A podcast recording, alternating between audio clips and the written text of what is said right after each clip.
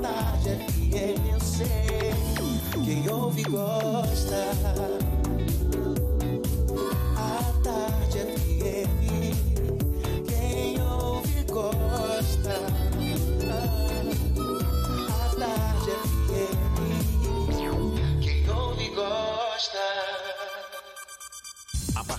Agora, na Tarde FM, Isso é Bahia. Um papo claro e objetivo sobre os principais acontecimentos do dia. Um programa com a marca do Grupo A Tarde de Comunicação e do Bahia Notícias. Para botar tempero no começo da sua manhã. Isso é Bahia. Isso é Bahia. Apresentação: Jefferson Beltrão e Fernando Duarte. Isso é Bahia. Oferecimento Ferreira Costa. Tudo para casa, construção e decoração. Salve, salve, bom dia! Seja bem-vindo, seja bem-vinda. Estamos começando mais um Isso é Bahia e vamos aos assuntos que são destaque nesta sexta-feira, 19 de junho de 2020. Sistema de Saúde de Salvador ganha reforço de mais 10 ambulâncias do SAMU. Morre aos 84 anos o jornalista, poeta e escritor João Carlos Teixeira Gomes, o Joca. Bancos de lotéricas da capital devem ter monitores de filas a partir de hoje. Localizado no Estiepe, Hotel Sotero anuncia suspensão das atividades.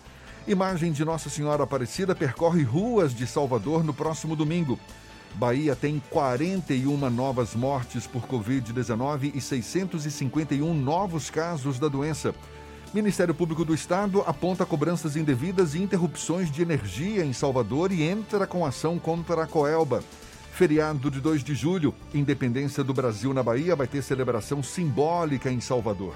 Prisão espetaculosa, diz Bolsonaro sobre Queiroz. São alguns dos assuntos que você acompanha a partir de agora aqui no Isso é Bahia, programa, como sempre, recheado de informação temos aqui notícias, bate-papo, comentários para botar tempero no começo da sua manhã, neste clima de sexta-feira. Seu Fernando Duarte, bom dia! Bom dia, Jefferson. Bom dia, Paulo Roberto na operação, Rodrigo Tardio, Vanessa Correia, Fábio Bastos e Igor Barreto na produção. E um bom dia para as nossas queridas emissoras parceiras e afiliadas. Não, Fernando, isso é no horário das oito. Agora são os nossos queridos ouvintes. Não tomou o remedinho. Faltou o remédio os nossos queridos ouvintes que estão em quarentena e aqueles que estão trabalhando fora da quarentena por razões profissionais. O pessoal, pessoal que atua no ramo da área de saúde, da área de segurança pública, rodoviários, metroviários, motoristas de táxi, de aplicativo, porteiros, agentes de serviços gerais, pessoal que atua também em supermercados, farmácias e outros serviços essenciais. Sejam todos muito bem-vindos a mais uma edição do Isso é Bahia Hoje tem café? Hoje tem café de Paulo Roberto que traz essa bacia aqui para o estúdio e deixa todo mundo na vontade. Olha a cara de Jefferson Beltrão babando pelo É, café. Bacia que não tem nada de democrática, né? Fazer o quê? A gente lembra, você nos acompanha também pelas nossas redes sociais. Tem aqui o nosso aplicativo, pela internet é só acessar a tardefm.com.br. Pode também nos assistir pelo canal da Tarde FM no YouTube, se preferir pelo Portal à Tarde. E estamos ao vivo também pelo Instagram do Grupo à Tarde. São vários os nossos canais de comunicação à sua disposição, portanto, participe também, envie suas mensagens, marque presença, faça suas críticas, suas sugestões, seus elogios, tudo isso será muito bem-vindo. Lembra aí, Fernando. O WhatsApp é o 71993111010 e você também pode interagir com a gente pelo YouTube e pelo Instagram. Mande a sua mensagem, participe conosco aqui do estúdio. Tudo isso e muito mais a partir de agora para você.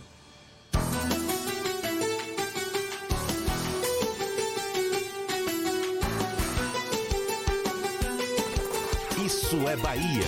Previsão do tempo.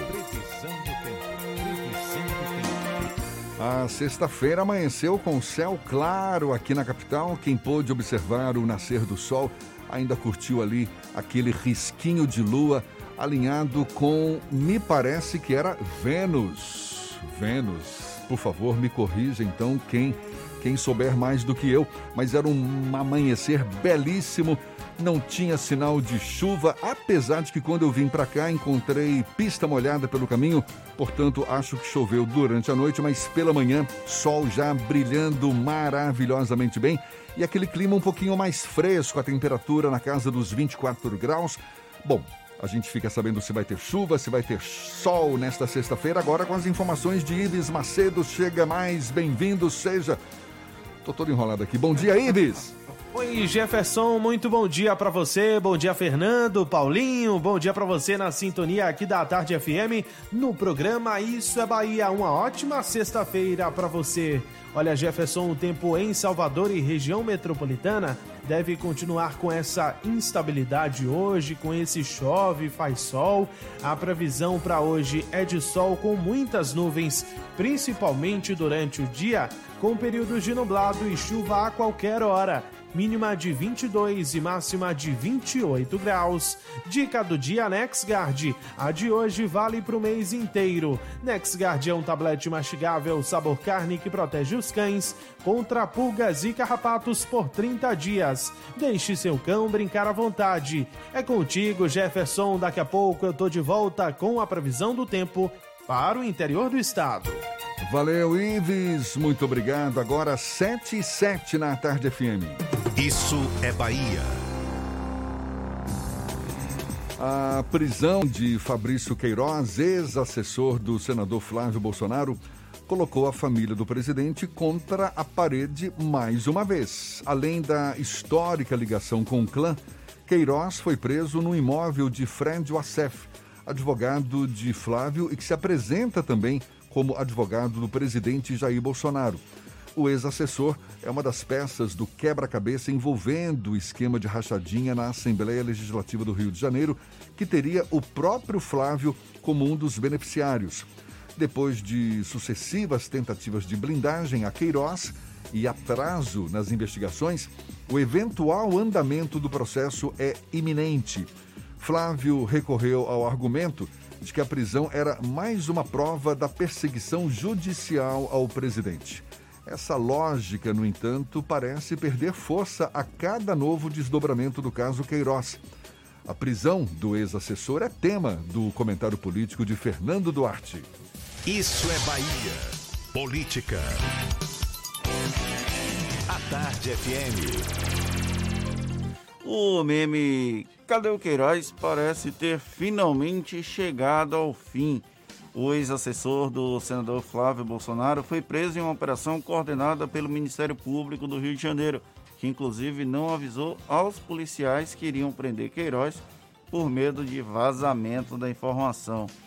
O aparecimento dele na casa do advogado Fred Wassef, Frederico Wassef, que tem como clientes o senador e o presidente da República, Jair Bolsonaro, é apenas mais uma peça nesse quebra-cabeça difícil de explicar. A rachadinha na Assembleia Legislativa do Rio de Janeiro é, até aqui, uma das muitas interrogações em torno de Fabrício Queiroz. Amigo de longa data do clã Bolsonaro, o motorista que já foi policial militar sabe mais do que o relatório do antigo COAF parece relatar, tanto que houve um esforço reiterado em blindá-lo ou retirá-lo de foco. No entanto, o esconderijo na casa de Oacef colocou Queiroz no colo de Flávio, o príncipe mais velho da República. O advogado bradava ter livre acesso ao Palácio do Planalto e gozava de prestígio junto à primeira família. Esteve, inclusive, no dia anterior na posse do ministro das Comunicações, Fábio Faria. Isso complica as negativas de que os Bolsonaro mantinham contato com o ex-assessor. O discurso de que Queiroz era uma figura do passado do núcleo familiar do presidente não deve ter a mesma força que no passado, ainda que Flávio tenha sugerido que a prisão do aliado é resultado de uma perseguição após a eleição do pai para o Planalto, o argumento é bem frágil. As respostas que o ex-assessor pode dar à justiça podem se equiparar às dúvidas que jamais serão respondidas com a morte do miliciano Adriano Magalhães da Nóbrega em fevereiro deste ano aqui na Bahia. Adriano e Fabrício, inclusive, têm outra coisa em comum. Dividem o mesmo advogado, Paulo Emílio Cata Preta. É outra coincidência relevante nesse caso. Porém, é preciso pontuar que, por mais que a figura de Queiroz fosse cobrada com frequência nas redes sociais, o ex-assessor não era foragido. Desde que o esquema das rachadinhas veio a público, Flávio até tentou atrapalhar ao máximo as investigações, atrasá-las. O pedido de blindagem, inclusive, teria influenciado nas mudanças da Polícia Federal no Rio de Janeiro, ainda que não houvesse implicações diretas de que a PF poderia interferir nessas investigações. Agora preso, o policial aposentado pode ser um nó importante nesse novelo envolvendo o clã Bolsonaro. Difícil é retomar com facilidade o controle discursivo e que o presidente é vítima de uma conspiração para pegá-lo.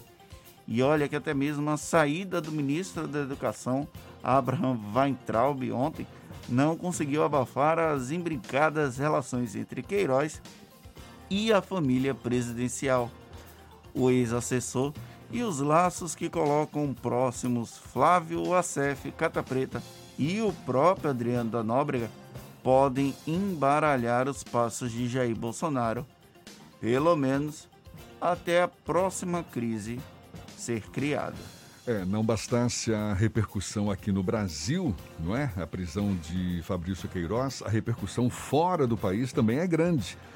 Os principais jornais internacionais destacam a presença de Fabrício Queiroz. O britânico The Guardian publica: Polícia brasileira prende aliado de Bolsonaro em inquérito sobre corrupção. Chama o Fabrício de aliado de Bolsonaro. O americano do New York Times. Polícia brasileira prende ex-assessor do filho do presidente em inquérito sobre corrupção. Tem também o espanhol La Vanguardia, que ressalta que o senador Flávio Bolsonaro afirmou que o episódio era mais um ataque a seu pai e que ele encara com tranquilidade a apuração. A matéria também cita que Queiroz é uma peça-chave na investigação aberta contra Flávio por suspeitas de desvio de dinheiro público e bloqueio de capitais mediante a contratação de funcionários fantasmas. O site de notícias argentino Infobae escreve que polícia brasileira prendeu Fabrício Queiroz, amigo do presidente Jair Bolsonaro e ex-assessor de seu filho Flávio. O Business Day coloca em sua manchete: auxiliar do filho do presidente é preso enquanto tensões aumentam no país. Se o presidente já estava acuado, agora ficou com um futuro mais incerto ainda, né, Fernando? Exatamente. Fabrício Queiroz cai no colo da família presidencial e ontem, no próximo bloco, a gente vai falar sobre a saída de Abraham Weintraub na segunda hora para todo o estado. O vídeo em que Weintraub se despede do Ministério da Educação mostra um presidente Jair Bolsonaro bastante abatido. Ontem ele, inclusive, não participou daquele tradicional. Eu não sei nem dizer o que é exatamente. Quando Quase ele sai tapinha, do. tapinha nas costas É. ali com os, com os apoiadores. né? Isso, na saída do Palácio da Alvorada, ele não participou disso. Então, tá aí o cerco, infelizmente, apertando e o presidente da República acuado. Bom, agora são 7h15. Esse assunto a gente ainda vai estar falando mais ao longo desse Isso é Bahia de hoje. Primeiro, temos os números cada vez mais lamentáveis do avanço da Covid-19 aqui no estado. São números divulgados pela Secretaria Estadual da Saúde. A Bahia registro- registrou nas últimas 24 horas 41 novas mortes por Covid-19 e 651 novos casos confirmados da doença. No total, o estado possui agora mais de 41 mil casos e mais de 1.200 óbitos. Em relação a pacientes curados, já são mais de 18 mil. Já com a taxa de ocupação dos leitos do hospital, a CESAB informou que no SUS a ocupação é de 59%. No que se refere aos leitos de UTI adulto e pediátrico, a taxa de ocupação é de 75%. Os números do Brasil foram registrados 1.238 óbitos em apenas um dia e 22.765 casos Isso de acordo com o balanço divulgado ontem pelo Ministério da Saúde. O Brasil tem, no total, 47.748 mortes provocadas pela doença e mais de 970 mil casos confirmados. O número de brasileiros recuperados agora subiu para 482.102. Número que bom, cada vez maior também. O Sistema de Saúde de Salvador ganhou reforço de 10 ambulâncias com equipes completas para o SAMU da capital baiana. O anúncio foi feito ontem pelo prefeito Semineto. A ação envolveu a contratação de 81 profissionais e faz com que o município chegue ao total de 61 equipes do SAMU. A Semineto informou que a prefeitura vai abrir processo para contratar uma empresa particular a fim de incorporar mais 15 equipes ao SAMU de Salvador.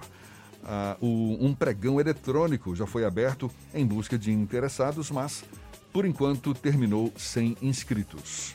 E a Bahia perdeu ontem, aos 84 anos, de causas não conhecidas, o jornalista e escritor João Carlos Teixeira Gomes, o Joca, como era conhecido, estava internado no Hospital da Bahia e vai ser cremado hoje no Bosque da Paz.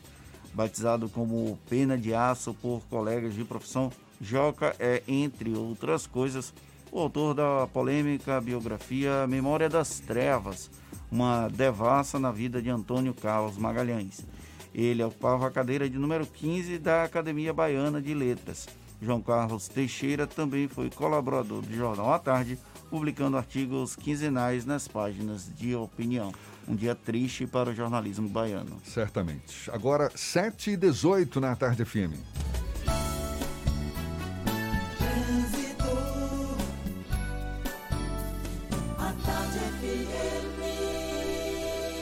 Oferecimento Monobloco, Auto Center de portas abertas com serviço de leva e trás do seu carro. Quem tem informações agora é Cláudia Menezes, de olho nos motoristas aqui na Grande Salvador. Seja bem-vinda. Bom dia, Cláudia. Muito bom dia para você, Jefferson, e para toda a turma do Isso é Bahia. Já começa uma movimentação maior na região da Cidade Baixa agora. Tem lentidão na Engenheiro Oscar Pontes, nas imediações da Feira de São Joaquim, por causa do movimento na feira e no terminal do Ferryboat. E por falar no ferry, se você pretende ir para a ilha, o sistema do Ferryboat segue com horários reduzidos. E da cada duas horas nessa sexta-feira. O próximo ferry vai sair às 8 da manhã. Está negativado e quer comprar o seu veículo? Financiamento direto, crédito sem burocracia. Ligue para a Seta Automotores 0800 050 0169 ou acesse setaautomotores.com. Volto com você, Jefferson. Obrigado, Cláudia. A Tarde FM de carona com quem ouve e gosta. Bancos e lotéricas de Salvador devem ter monitores de filas a partir de hoje. E o Ministério Público do Estado entrou com uma ação contra a Coelba, isso depois de constatar cobranças indevidas e interrupções de energia em Salvador. Os detalhes já já, 7h19 na Tarde FM. Você está ouvindo Isso é Bahia. Cuidar das pessoas nunca foi tão importante. Faça o vestibular de medicina da Unime e realize seu sonho de ser médico. Venha aprender em laboratórios avançados que simulam a realidade para se tornar um profissional bem preparado. E desde o primeiro semestre, você pode participar dos campos de prática, acompanhando o atendimento a pacientes nos postos de saúde do estado. Inscreva-se para a prova até o dia 29 de junho. unime.edu.br.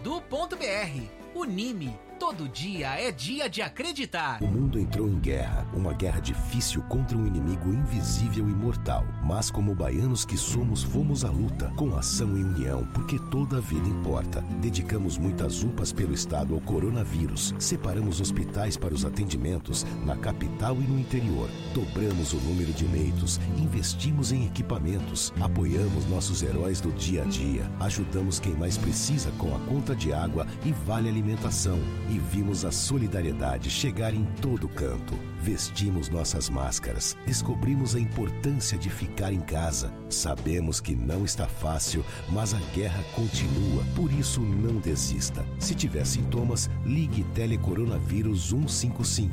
Baixe também o aplicativo Monitora Covid-19 e continue cuidando de você e dos outros. Entramos nessa guerra contra o coronavírus juntos e juntos também é que vamos vencer. Governo do Estado. Monobloco, o pneu mais barato da Bahia. 0800 111 70 80 e a hora certa. Agora, 7h20, a tarde FM, quem ouve gosta. Você sabia que na Monobloco toda a energia elétrica utilizada para consertar o seu carro é captada de placas solares? E que o óleo trocado do seu carro vai para reciclagem para ser refinado novamente? E que na Monobloco os pneus velhos deixados pelos clientes podem virar chachim, cadeira e até asfalto? Não sabia? Então se ligue. Monobloco faz tudo de mecânica e tem o pneu mais barato da Bahia. Água de Meninos, Lauro de Freitas e Abrantes. 0800 111 7080. Voltamos a apresentar Isso é Bahia.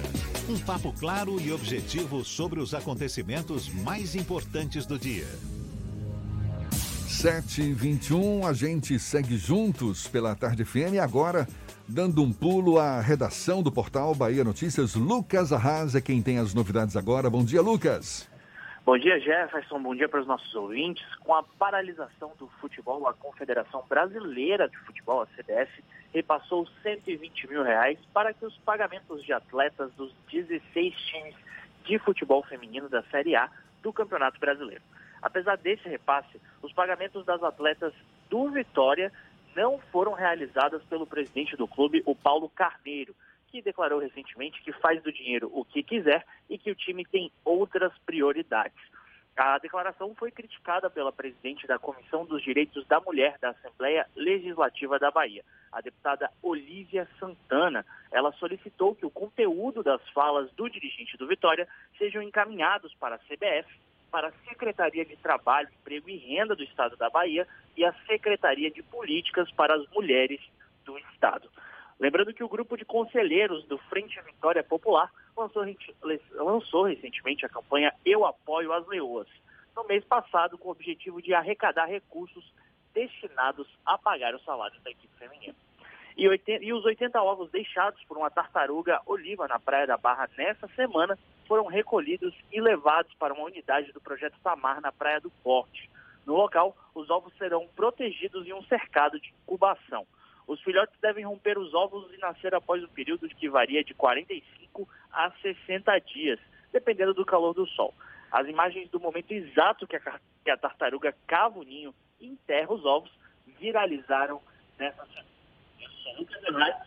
Direto da redação do Bahia Notícias para o programa Isso é Bahia. É com vocês aí do estúdio. Olha só, o feriado de 2 de julho, um dos feriados cívicos mais festejados, aliás, o feriado cívico mais festejado aqui em Salvador, que comemora a independência da Bahia, aliás, independência do Brasil na Bahia, foi antecipado pela Prefeitura, celebrado no último mês de maio como estratégia de combate ao coronavírus, mas o prefeito Assemineto revelou que estuda a possibilidade de realizar um evento simbólico para não deixar a data passar em branco. Tradicionalmente, no dia 2 de julho, um cortejo é realizado entre o Largo da Lapinha, no bairro da Liberdade, e a Praça Municipal, onde fica a Câmara Municipal e a sede da Prefeitura. Isso sem falar naquele. O cortejo que na verdade começa lá em Cachoeira, não é isso? Isso, com os a, encorados de Cachoeira. O, exato, com a corrida do fogo simbólico até chegar a Salvador. Infelizmente, neste ano, nada disso vai acontecer. 2020 vai ser um ano atípico para tudo. E agências bancárias, com exceção da Caixa Econômica Federal e casas lotéricas daqui de Salvador, vão ter que se adequar às novas regras de funcionamento durante a pandemia a partir de hoje. Segundo o decreto do Diário Oficial do Município da última segunda-feira, esses estabelecimentos devem disponibilizar monitores para organizar filas de atendimento, tanto no interior quanto na parte externa das unidades. O não cumprimento da norma vai ser caracterizado como infração à legislação municipal. Ele tem fascínio pela área artística, algo que desde a infância faz parte da vida dele. Aos 20 anos de idade, realizou o primeiro grande trabalho, foi com a banda Eva. Sempre buscou se aprimorar naquilo que faz e hoje, há mais de 10 anos nos Estados Unidos, já trabalhou ao lado de nomes como Shakira, Julio Iglesias, Rick Martin. Estamos falando do diretor audiovisual Louri Rodrigues, que conversa com a gente agora, direto de Miami, na Flórida. Seja bem-vindo, bom dia, Lori. Bom dia, Jefferson. Obrigado pelo convite, um prazer estar com vocês aqui na rádio. A gente que agradece por você ter aceitado o nosso convite. Você teve que cair da cama mais cedo hoje, né? Porque aí na Flórida é o quê? É uma hora mais cedo do que a gente, não é isso? É, uma hora mais cedo aqui, são seis e meia, né? Então chegamos às seis e, seis e meia. Por, Exatamente. agora. Lori, como é que. Diz pra gente um pouco da sua experiência, como é que tá a situação na sua área, na área artística hoje. A Flórida, inclusive, caminha para ser o novo epicentro, não é? Da Covid-19 nos Estados Unidos, não é isso? Isso, isso tem, um, tem aumentado bastante o número de casos, né? Apesar da, da reabertura, né? Que tão, está no momento de reabertura pouco a pouco por aqui. Então talvez eu acho, e acho que isso foi um dos fatores de também ter um aumento né, no número de casos, foi o fato de eles estarem reabrindo né, as praias e outras, outros setores, outros setores da economia. É, talvez tenha que haver um, um, novo, uma nova quarentena por aqui, né, para é, reduzir né, os números outra vez. Você já está há mais de 10 anos aí nos Estados Unidos. Como é que você avalia o impacto dessa pandemia na tua área profissional? Isso também é, prejudicou, claro, de alguma forma, a sua atuação por aí ou não? É, tem tem uma parte que se beneficiou de uma certa forma e outra, outra parte que foi um, um, um impacto muito grande né, dentro da área musical. A, a, parte de gravação e editorial eu acho que não, não teve um, um, certo impacto tão grande, né, porque as pessoas estão em casa, então acabam consumindo mais conteúdo, mais música, ouvindo mais música, né, é, assistindo mais conteúdo de YouTube, né, ouvindo, ouvindo músicas em, em plataformas digitais. E o, o, que sofreu maior impacto foi o setor é, ao vivo, né, que no, os shows e eventos que, que realmente foram cancelados ou tiveram um certo adiamento. Acho que essa indústria foi realmente a mais afetada e, e acho que é difícil ainda mensurar o tamanho do impacto que teve, né? Lori, você acabou se tornando um dos principais profissionais em criação, produção, direção de vídeos musicais, tanto de artistas nacionais como internacionais. Aí, nos Estados Unidos, você tem tido uma atuação ligada a quais artistas hoje? Hoje, é, a semana passada, eu lancei um, um videoclipe que eu fiz juntamente com a Gloria Stefan, que foi o projeto mais recente que inclusive a gente, foi, a gente gravou na Bahia, eu gravei durante o, o, o, o mês de fevereiro de 2019, né? Durante o mês do carnaval, a gente gravou um documentário contando a história do samba. E junto com o documentário a gente gravou uh, uns cinco videoclipes que vão ser lançados pouco a pouco durante esse ano. E, e, o que foi lançado foi um videoclipe que a gente fez junto com umas ganhadeiras de Itapuã, né? E gravado na Lagoa da Baité, que conta um pouco do samba de roda, né? Gravei também Cachoeira, conta um pouco dessa história da, da origem do, do, do, samba no Brasil, né? Na, desde, desde das raízes né? baianas. É, tentei mostrar um pouco do, da Bahia para o mundo, né? Que é, acho que às vezes, muitas vezes, é, o mundo conhece um pouco do que é o Rio ou São Paulo, mas a Bahia às vezes não é, não, tá, não é dado crédito né, cultural e de importância que a Bahia tem nesse cenário cultural para o mundo. Né? Então, que fiz questão de, de ir para Cachoeira, ir para Lagoa da Baité, contar um pouco da história das ganhadeiras de Itapuã, né? E logo mais, mais à frente a gente vai estar lançando outros materiais, né? Que, é, que a gente fez também. Eu fiz questão de de mostrar o projeto cultural do Carlinhos Brau, a gente gravou, eu levei agora o Stefano Candial, né, o Carlinhos Brau recebeu ela, a gente teve a, a Didá, os Filhos de Gandhi, né, a própria Timbalada, a gente recebeu ela com, com todos esses, esses grupos culturais baianos, né, mostrando um pouco o que é a cultura baiana para uma pessoa né, como é a Gloria Estefan a nível mundial. É um desafio para você pegar uma artista como a Gloria Estefan e fazer ela beber um pouco nessa cultura da Bahia para mostrar a Bahia para o mundo é um grande desafio que você coloca como seu? Sim, foi algo, foi algo que eu, eu me sentia meio que o meu papel aqui fora, justamente mostrar uma visão diferente do, do nosso país, né? E eu, por ser baiano, também me sinto a responsabilidade de também né, levar um pouco da, do que é a Bahia, da cultura baiana, né, para o mundo, né? Tanto eu, eu fiz questão também de nesse projeto ter profissionais da Bahia envolvidos, né? Não foi aquela questão eu, quando eu vejo produções no passado, quando quando eram feitos na Bahia, eu via profissionais vindo de fora, né, e trazendo todas equipes completas e tal. Nesse eu fiz questão não, de contratar uma equipe 100% baiana, né, e eu levei essa equipe baiana para São Paulo e para o Rio também. Né? Eu fiz questão da a, a equipe cabeça desse projeto, foi, foi uma produtora da Bahia, uma equipe da Bahia que, que justa, juntamente comigo rodou o Brasil fazendo esse projeto. De onde veio a inspiração, a primordial, aquele, aquela fagulha que levou você a produzir esse projeto? É, quando eu, eu vi o disco pela primeira vez, eu vi que, a, que tinha fortes influências do samba. Né? É, ela estava produzindo um disco de música brasileira, né? e quando eu vi, realmente era um disco, que música brasileira tem tudo, tem sertanejo, tem forró, tem baião, tem vários estilos, mas quando eu vi o disco, eu vi assim, nossa, é, é uma viagem pelo samba. Né? E o que me chamou mais atenção foi uma música que estava no estilo do samba de roda. É que eu acho que é algo muito raro hoje em dia, é, é, músicos, né, fazer, fazerem referência ao samba de roda. Eu talvez, eu, talvez ela tenha feito essa referência sem, sem saber que estava da importância que seria essa referência.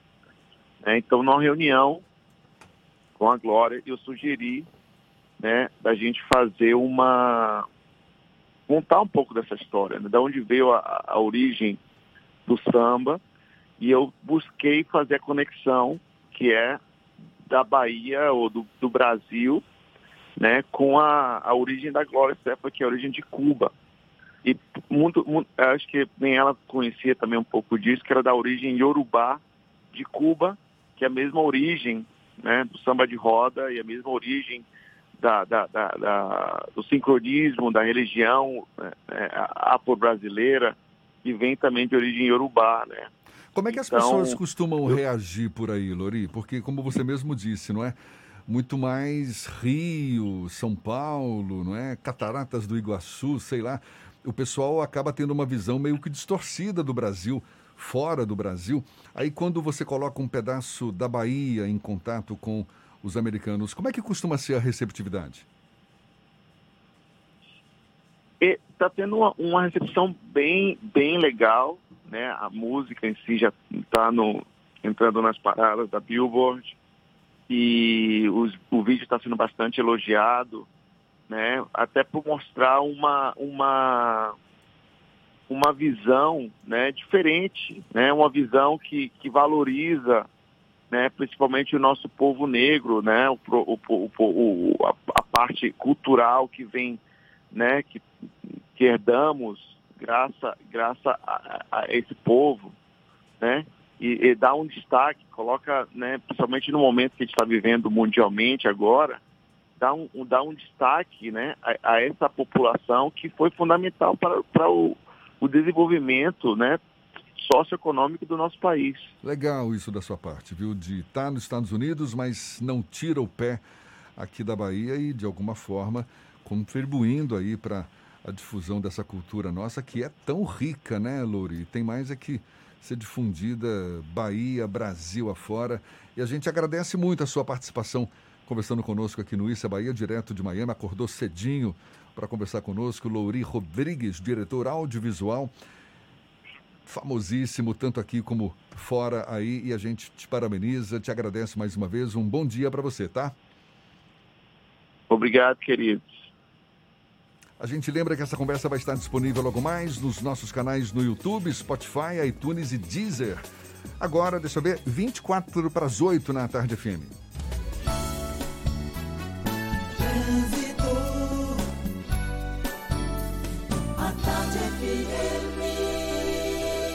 Oferecimento Monobloco, Auto Center de portas abertas com serviço de leva e trás do seu carro.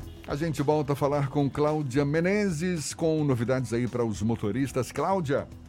De volta, Jefferson, na Cidade Baixa, engenheiro Oscar Ponte segue com lentidão nas imediações da Feira de São Joaquim por causa da movimentação na feira e no terminal do ferryboat. Muita gente pretende chegar na ilha de Taparica hoje. E agora já tem um pouco de retenção no trecho final da Via Expressa no acesso a Jequitaia para quem vai para a Cidade Baixa. Vamos falar de estradas também. A BR-324 está fluindo bem no trecho entre Salvador e Simões Filho, nos dois sentidos, mas quem vai passar pela região região de Feira de Santana deve ter atenção para a neblina na pista, que acaba dificultando a visibilidade na rodovia. Você conhece a linha cremosa da Veneza? Tem creme de ricota e requeijão nas opções light e tradicional e os queridinhos, cheddar e ervas finas. Veneza, um produto tradicionalmente gostoso. Volto com você, Jefferson. Obrigado, Cláudia. Tarde FM de carona com quem ouve e gosta. Imagem de Nossa Senhora Aparecida vai percorrer as ruas de Salvador neste domingo e a gente ainda fala nesta edição sobre a prisão de Fabrício Queiroz, as repercussões, enfim, já já aqui no Isso é Bahia, agora 22 para as 8 na tarde FM. Você está ouvindo Isso é Bahia. Bote a máscara! Bote a máscara! Essa Bote a máscara, irmão. Bote a máscara, irmão. Bote pra se proteger. Bote pra comprar o pão. Pois se precisar sair do metrô, do busão. Não, não vacile, não. Bote a máscara. Bote pra ir trabalhar. Bote pra se proteger. O baiano bom sempre lava as mãos. Se tem álcool gel, também deve usar. Quem ama protege, sabe cuidar.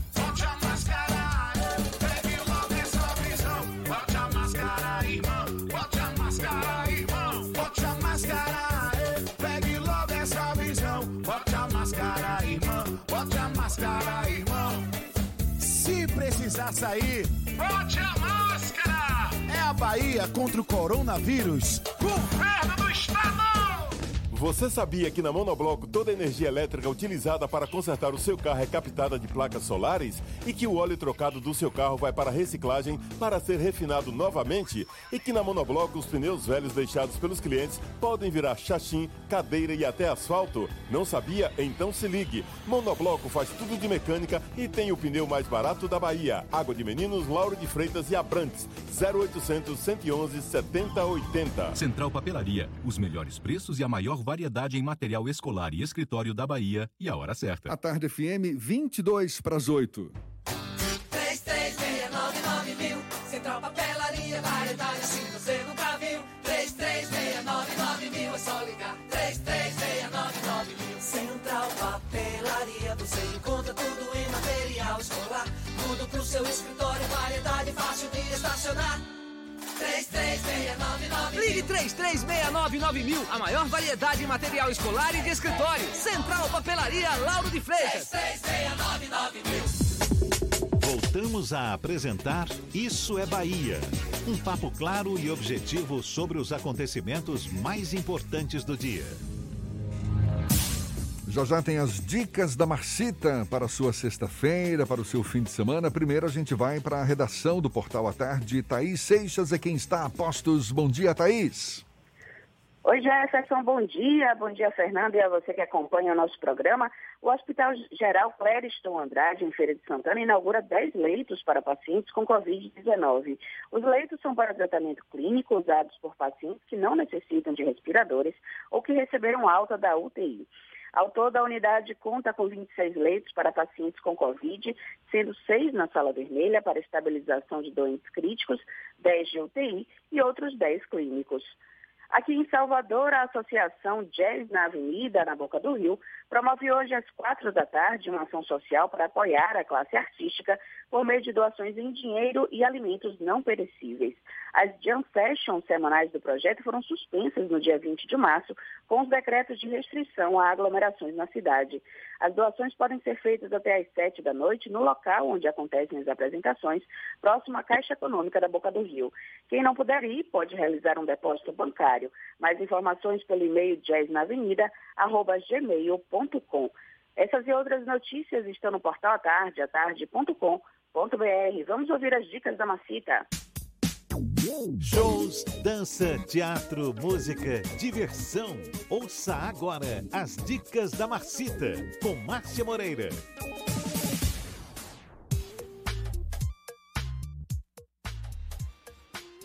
Olá, vamos às dicas para esta sexta-feira.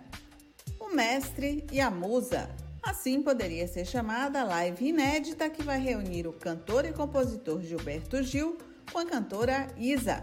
O show será realizado na Casa de Gil, na região serrana do Rio de Janeiro, com o cumprimento de todos os protocolos de segurança recomendados pelas autoridades de saúde. Com Gilberto Gil ao violão, a dupla passeará por canções do artista baiano como Se Eu Quiser Falar com Deus e Palco. A transmissão vai incluir um QR Code para quem quiser fazer doações para a ONG Ação da Cidadania. A live com Gil e Isa será amanhã, às 8 da noite, no canal da Mastercard Brasil no YouTube. O projeto Domingo no TCA, um dos mais bem-sucedidos projetos culturais do estado, agora ganha versão virtual. Neste domingo, 21 de junho, serão exibidos oito curtas-metragens de cinco minutos cada que contam a história do Teatro Castro Alves. O projeto, batizado de 44 40 anos em 40 minutos, foi lançado em 2007 e reúne diferentes perspectivas de cineastas baianos sobre o maior equipamento cultural da Bahia.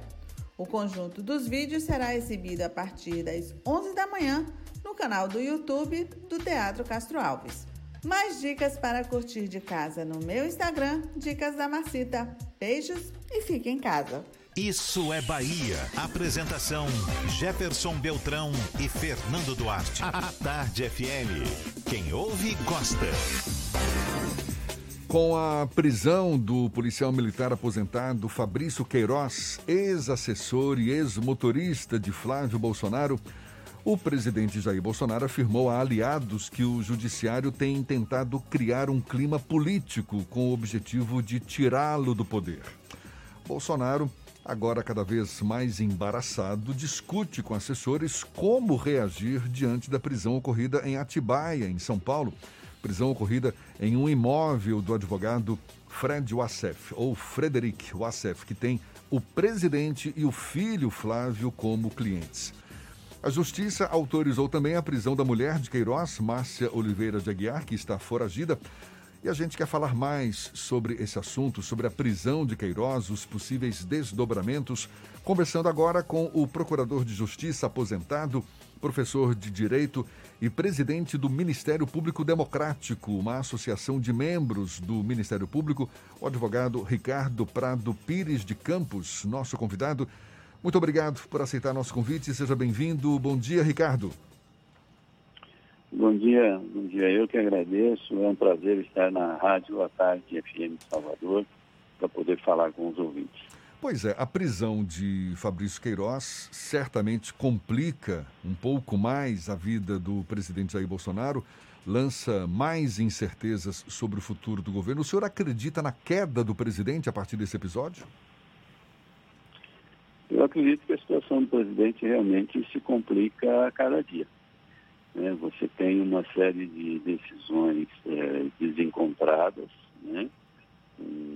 uma conduta diante da, da pandemia é, muito, muito ruim.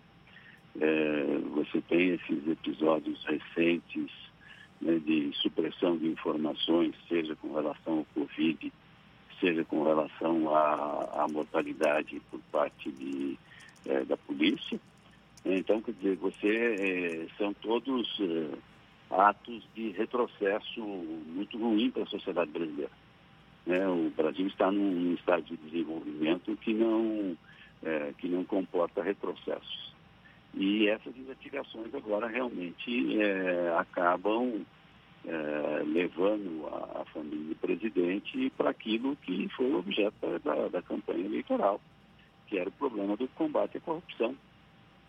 Na medida em que você tem é, suspeitas muito sérias né, de, de desvio de dinheiro público que teria sido operado pelo Queiroz e beneficiado o filho do presidente. É uma situação realmente bastante complicada. A gente já vem observando o presidente Jair Bolsonaro se aproximando cada vez mais de parlamentares do chamado Centrão em busca de apoio no Congresso Nacional. Se existe alguma tábua de salvação, qual seria, na sua opinião? Olha, é difícil dizer qual é a, tábua de salvação. É, você entra aí num outro, num outro discurso complicado. Ele sempre disse que não ia fazer acordo com o Congresso. É, e, na verdade, você precisa, o presidente precisa conversar com o Congresso. Né? Você precisa conversar com, com o parlamento se você quer administrar o país. É, agora, ele vai em busca exatamente daqueles que eram as pessoas que estavam envolvidas com, com o problema do desvio de dinheiro público, que foi exatamente o oposto daquilo que foi falado na campanha. Então, parece que essa, essa tábua de salvação também é uma tábua complicada perante o próprio eleitorado dele. Acho que isso é, é, um, é, é outro problema aí na, na seara política, né? não é na, na, na seara jurídica, mas na, que realmente também se torna complicado. Ele, ele perde ele perde a credibilidade junto aos seus eleitores, é, até por essa contradição é, entre o discurso e depois a, a, conduta no decorrer do mandato. Como é que o senhor... Como é que o senhor avalia decisões como, por exemplo, ontem o Ministério Público do Rio de Janeiro ele não informou o alvo da operação para policiais por receio do vazamento que haveria um mandado de prisão contra o Fabrício Queiroz. Esse tipo de receio entre as instituições, o senhor considera adequado para o ambiente democrático? Esse tipo de situação, é, infelizmente, ele acaba sendo necessário para você resguardar a eficácia das operações. É, eu, há, há, muitos anos atrás, também já tive a oportunidade de trabalhar num, num, num grupo desses, num grupo do GAECO, do Ministério Público de, daqui de São Paulo. E, e você, infelizmente, informações sensíveis, elas têm que serem resguardadas até o momento em que as coisas acontecem. Né? Depois você torna pública, né? porque esse é o princípio do Estado Democrático, é a publicidade. Mas você só pode é, publicar no momento em que o fato realmente ocorre, porque antes disso, inclusive, ele é um, um projeto, uma expectativa que você tem. Né? E você não pode também ficar vivendo de, de, de, de expectativas. Né? Quer dizer, o Estado precisa eh, se materializar de uma forma concreta. Então, uh, as diligências elas são publicadas à medida em que elas vão acontecendo. E aí você, inclusive, dá ciência às partes. Às partes. Você tem que é, comunicar depois à defesa para que ela possa preparar a sua reação, fazer a sua reclamação perante o juiz, né? entrar com seus habeas corpus. É, mas durante a execução da medida é, é necessário porque, infelizmente, você tem isso. As informações vazam e vazam com uma facilidade muito grande. Então, quanto mais pessoas você tem envolvidas, é, e às vezes algumas operações precisam envolver muitas pessoas, você não pode é, fazer que essa informação circule muito ela realmente fica restrita a um número pequeno de, de pessoas que estão organizando o, procedimento. É, depois, é, nos momentos necessários, aí ela vai sendo comunicada ao, ao restante do grupo. O senhor, enquanto... Então, isso, isso é normal. O senhor, enquanto um dos líderes desse movimento do Ministério Público Democrático, Como é que o senhor observa eh, e avalia essas críticas que o Ministério Público, como um eh, com- em geral, tanto o Ministério Público Federal quanto o Ministério Público eh, dos estados, eles têm recebido de ou ativismo judicial ou até de excessos por parte dos seus integrantes. Como é que o senhor avalia essas críticas que vêm, inclusive, dos, de dos mais diversos espectros políticos? Tanto a esquerda quanto a direita têm reclamado da atuação do Ministério Público. O que, o que, o que, infelizmente a gente tem visto é um excesso de, é, de envolvimento, às vezes, de casos de, de desvio de dinheiro público. A partir do momento em que você tem esse tipo de ocorrência, obrigatoriamente você acaba tendo a participação do Ministério Público. É, e o Ministério Público é, conseguiu, na, na Constituição de 88, uma maior autonomia para o exercício das suas funções. Então, é, não existe mais um, controle é, completo da, da, da, política sobre o Ministério Público. Eles ainda, os políticos ainda controlam, às vezes, as cúpulas, às vezes, do Ministério Público. Né? Os procuradores gerais ainda são nomeados pelos governadores, o Procurador-Geral da República é nomeado pelo Presidente da República, e nesse caso específico tivemos bem a, a observância da, da, da imitação da classe. É, mas a, a grande maioria dos promotores e dos procuradores, eles têm autonomia, eles têm independência no exercício da função. E isso tem dado ao Ministério Público a possibilidade de fazer as investigações mesmo contra pessoas que estão no exercício de cargos importantes da República. É, e isso realmente foi uma novidade no país. É, isso foi se consolidando gradativamente, houve uma série de, de leis que, inclusive, foram aprovadas pelo Congresso Nacional. É, houve uma série de leis que criaram mecanismos de apuração. E depois você teve também o, o advento da internet, dos sistemas de computação, é, que dão hoje uma agilidade para as informações que você não tinha antigamente. né, há, anos atrás, para você obter uma informação, uma quebra de sigilo bancário, essas coisas, era um procedimento extremamente demorado. Hoje isso é muito rápido. Então isso facilita muito as investigações. Então isso tem dado uma, uma maior visibilidade. Ah, as pessoas às vezes quando ouvem falar por exemplo, dos processos de corrupção no país, etc., às vezes tem uma tendência de achar que a situação do país piorou. E não é verdade. Né? Ah, o que houve, o que há, na verdade, na qualidade, é um maior índice de apuração. Antigamente você tinha um fenômeno da, da, da corrupção, mas você não tinha apuração. Hoje você tem a apuração, né? a ponto de ela chegar, inclusive, na família do presidente da República. Então, é, é, há mais transparência e, e, com isso mais independência da, da, das instituições. O, acho que, o, que, o, que a justiça, na verdade, não é ela que tem é, interferido na política. É, veja, por exemplo, a ação que estava sendo julgada pelo Supremo agora, essa semana, da questão do inquérito das fake news, ela, na verdade, é uma ação judicial provocada pelo partido, pelo próprio partido da rede. Né? Quer dizer, foram os políticos que foram ao judiciário para uh, tentar bloquear uma determinada ação. Então, é, não é a, a, justiça que tem invadido muitas vezes a, a seara política. É a política que muitas vezes tem se socorrido, inclusive, do, do judiciário, do Ministério Público, é, para as suas finalidades políticas. E com isso, realmente, você cria um, uma interface né, entre o, os dois setores, o setor, o setor jurídico e o setor político de administração do Estado. Que, de uma certa forma, não deixam de estar conectados realmente. É, a separação completa da, da, das duas áreas realmente também é, não existe. Né? Na, na prática, isso sempre foi muito, muito próximo. Advogado Ricardo Prado Pires de Campos, fazendo sua análise conosco aqui no Issa Bahia. Ele que é procurador de justiça aposentado, professor de direito, presidente do Ministério Público Democrático, Associação de Membros do Ministério Público. Muito obrigado pela sua disponibilidade, pelos seus esclarecimentos e um bom dia para o senhor. Eu que agradeço a oportunidade. Bom, bom dia a todos, bom dia aos ouvintes.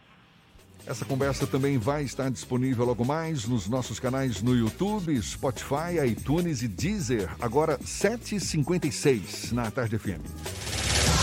Isso é Bahia. Economia. A Tarde FM. Bom dia, Jefferson. Bom dia, Fernando. Bom dia, queridos ouvintes da rádio A Tarde FM. Ontem o índice Ibovespa fechou em leve alta de 0,6% a 96.100 pontos na contramão das bolsas internacionais que terminaram o dia entre perdas e ganhos. O desempenho positivo ficou por conta de duas blue chips, o Itaú, que registrou valorização de 3,92%, e a Petrobras, que avançou 0,75%, impulsionada pela alta nas cotações de petróleo, depois dos estoques de petróleo crescerem 1,2 milhões de barris. Enquanto isso, o dólar comercial subiu 1,72%, a R$ 5,34 refletindo a decisão do Copom de cortar a nossa taxa básica de juros de 3% para 2,25% ao ano. E para amanhã, o foco do investidor fica apenas para a participação do presidente do Federal Reserve americano em um evento realizado em Cleveland. Eu sou Nicolau Eloy, sócio da BP Money, a nova plataforma educacional da BP Investimentos. E para maiores informações, acesse nosso site www.bpmoney.com.br.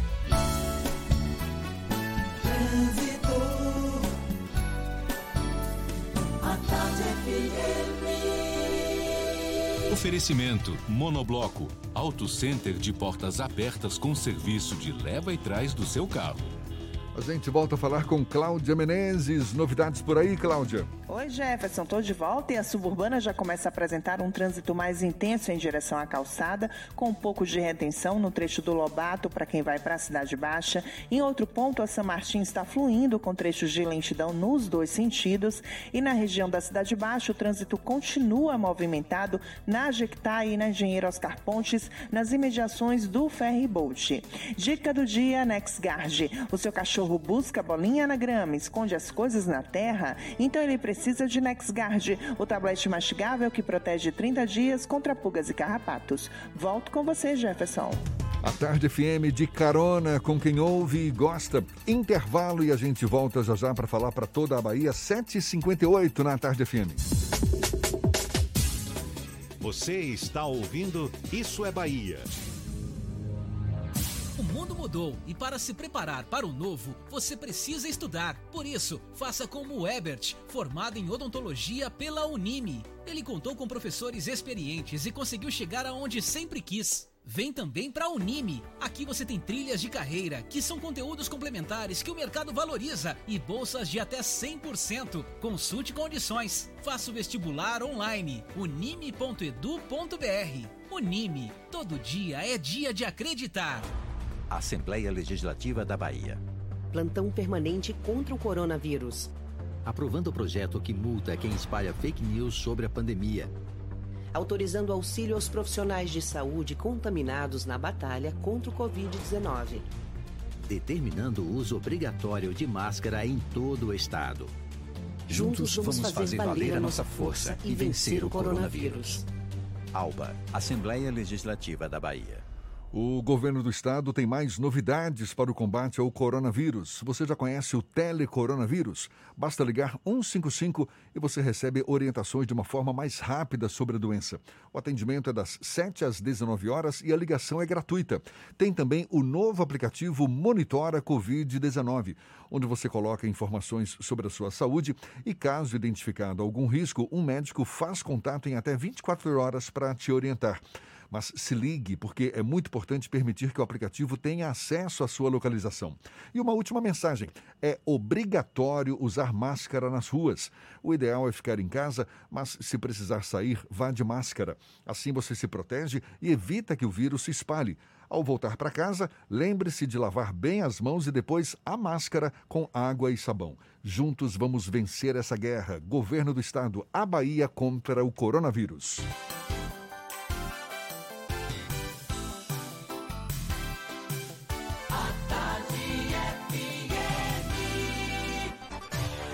Atenção, emissoras afiliadas à Tarde FM. Em 5 segundos, isso é Bahia para todo o estado.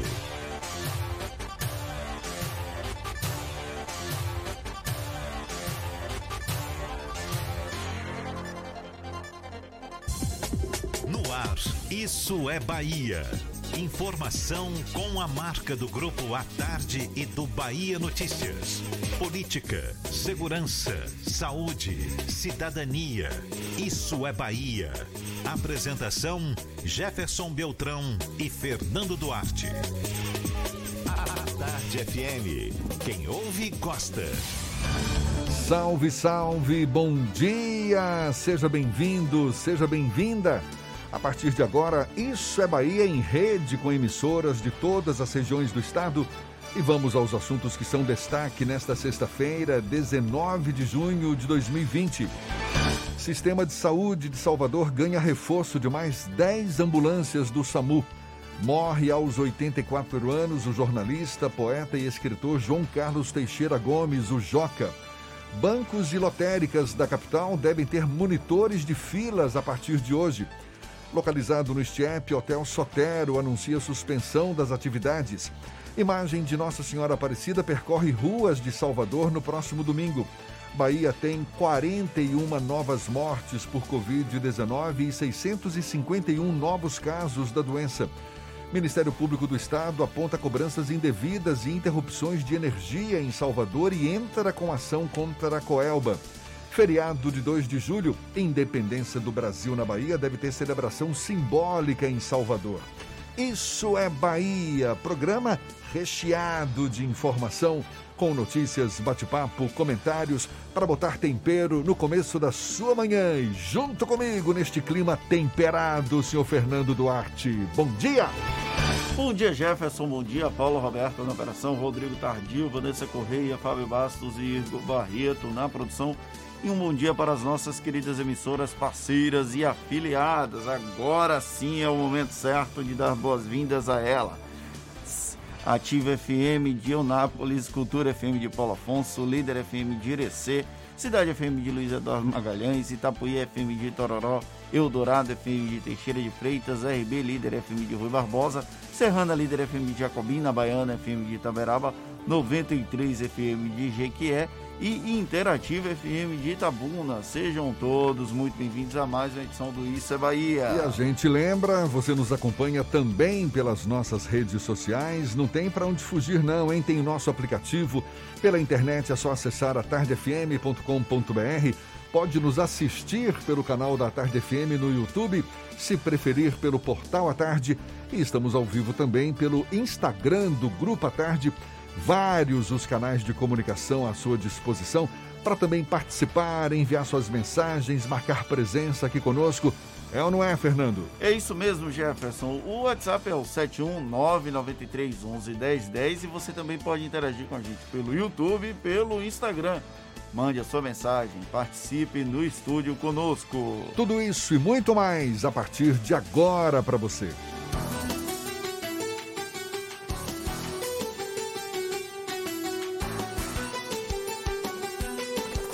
Isso é Bahia. Previsão do tempo. Previsão do tempo.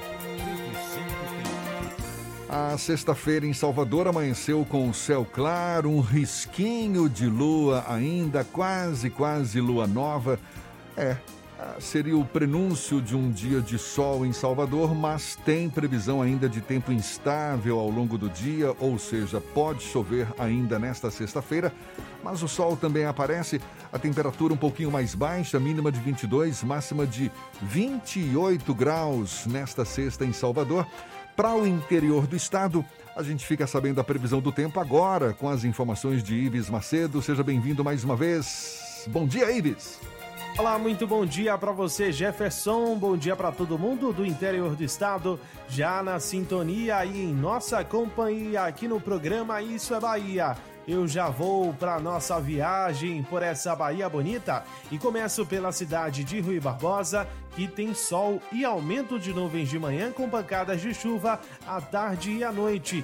Mínima de 20, máxima de 29 graus. Em Teixeira de Freitas, o tempo é de sol com muitas nuvens também durante o dia, com períodos de nublado e chuva a qualquer hora. Mínima de 18 e máxima de 27 graus. Está negativado e quer comprar o seu veículo? Financiamento direto, crédito sem burocracia. Ligue para a Seta Automotores 0800 050 0169 ou acesse setaautomotores.com. É com você, Jefferson. Eu volto na segunda com mais informações do tempo. Valeu, Ives! Então, um bom fim de semana para você. Agora, 8 e 6 na Tarde FM. Isso é Bahia. Após muitas idas e vindas, Abraham Weintraub deixou o Ministério da Educação. Fernando vai ficar com saudade desse nome, Abraham Weintraub, porque certamente vai aos poucos, quem sabe, quem sabe, diminuir do noticiário. Afeito a polêmicas, o discípulo de Olavo de Carvalho provocou repúdio da educação e da sociedade em diversas oportunidades por se dizer contra a ideo, ideo, ide, o Fernando me escreve cada nome aqui ideologização da é pasta. ele que fala, não sou eu não. ideologização da pasta, ao mesmo tempo em que implantava uma ideologia baseada nos conceitos do próprio guru. A sobrevida de Weintraub no MEC foi resultado, inclusive, desse núcleo ideológico dentro do Palácio do Planalto, a tirar pelos filhos de Jair Bolsonaro, que davam suporte à permanência dele no ministério. Só que os sucessivos ataques ao Supremo, essa sua relação conturbada também com o Congresso Nacional, tudo isso tornou insustentável a manutenção de Weintraub na esplanada dos ministérios. A saída do ministro da Educação é tema do comentário político de Fernando Duarte. Isso é Bahia. Política. A Tarde FM. Abraham Weintraub já vai tarde do Ministério da Educação. Essa figura nefasta não deveria ter ocupado um cargo tão importante de nossa nação. Porém, infelizmente, foi uma opção do presidente Jair Bolsonaro com a influência do pseudo-filósofo Olavo de Carvalho. E ele encerrou o seu mandato da maneira tragicômica como começou como por exemplo aquele vídeo patético dele imitando o Dançando na Chuva. Acho que eh, foram tantas polêmicas depois desse vídeo que ele acabou ficando no passado. Ontem, durante a despedida, o presidente Jair Bolsonaro estava visivelmente constrangido. Não se sabe se por conta do episódio do Fabrício Queiroz ou se por conta da saída de Abraham Weintraub, que caiu para cima. Vai ser indicado para um posto no Banco Mundial com um salário três vezes maior, mais, de que três, mais do que três vezes maior do que ele recebia na esplanada dos ministérios. E terá o desafio, inclusive, de lutar contra a própria ideologia, já que o Banco Mundial é um banco global, é um banco globalista, como eles gostam de falar o ex-ministro da Educação, é tudo o de pior possível dentro do conservadorismo de direita. E, e eu não estou dizendo que o conservadorismo e a direita são coisas ruins, não. É porque ele era muito ruim mesmo. O Abraham Weintraub, ele conseguia reunir todas as características péssimas de uma figura para estar no Ministério da Educação. Tanto que as entidades voltadas, direcionadas à ambiência da educação, todas praticamente foram unânimes para o papel de Weintraub no desmonte do funcionamento dos mecanismos do sistema educacional aqui do Brasil. Ele saiu, inclusive, fazendo. A semana passada teve aquela medida provisória que permitia a nomeação de reitores durante a pandemia. Ontem ele suspendeu uma portaria que previa o estabelecimento de sistema de cotas nos programas de pós-graduação das universidades federais. Ele saiu atirando como era o perfil do agora ex-ministro da Educação. Ele provocou diversos embates com o Congresso Nacional e com o Supremo Tribunal Federal, embates completamente desnecessários, trazendo mais crise para o presidente da República, Jair Bolsonaro, que optava por manter ele por conta desse núcleo ideológico. E aí eu, eu faço aquele velho parêntese, porque é incrível como eles dizem que são contra a ideologia de esquerda e que não existe ideologia de direita. Nós vivenciamos isso aqui no Isso é Bahia, entrevistando algumas figuras. Mas tudo o que ele fazia era criar um ambiente de ideologização da direita no Brasil. Se você é contra a ideologia de esquerda, você também tem que ser contra a ideologia de direita. A educação não é para haver nenhum tipo de doutrinação, já que é uma crítica recorrente nas universidades federais aqui do Brasil. Eu não posso dizer graças a Deus que o ministro Abraham Weintraub deixou a esplanada, porque quando Vélez Rodrigues deixou o Ministério da Educação lá em abril de 2019, a gente achava que não podia piorar. Aí veio o Abraham Weintraub e conseguiu nos, se superar e nos surpreender. Torço, sinceramente, para que o presidente da República, Jair Bolsonaro, acerte ao indicar alguém que seja efetivamente comprometido com a educação e não um palhaço como era o ex-ministro, que agora, graças aos céus e ao presidente da República, Jair Bolsonaro, saiu desse posto. Agora, eu fico aqui me perguntando, Fernando, qual o mérito de Weintraub para assumir um cargo de diretor no Banco Mundial com um salário bem maior do que recebia como ministro? Até isso quebra a lógica que se espera de quem defende a moralidade, como se diz aí o presidente Jair Bolsonaro. Cadê a, a, a meritocracia, não é? A passagem de Weintraub pelo Ministério da Educação, como você mesmo destacou agora, foi pífia, não é? Péssimo gestor. O que mais fez foi comprar briga com a própria educação. Ou seja, cadê esse mérito? Cadê é, fazer jus, não é? Você está pedindo uma coisa muito difícil, Jefferson. Sabe, qual é que você, sabe o que, é que você está pedindo?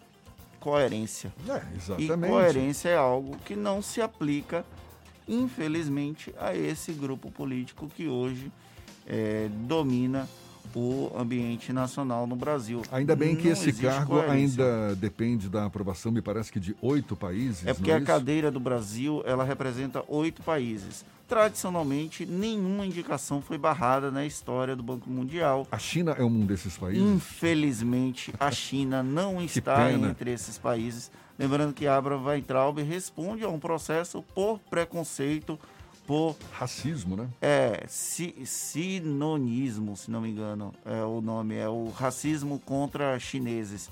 Então, é pena que não tem um chinês para poder barrar essa indicação. O Brasil, até a chegada de Ernesto Araújo no Itamaraty, sempre foi um bom exemplo nas relações internacionais. Nós temos o Rui Barbosa como um dos grandes símbolos da diplomacia internacional brasileira. E o Ernesto Araújo acabou desmontando bastante disso. Por conta da história, é possível que a indicação de Weintraub não seja barrada. Mas não deixa a gente ficar com aquela torcidinha da China chegar e dizer: não deixa ele, não, faça isso não, vocês vão se arrepender.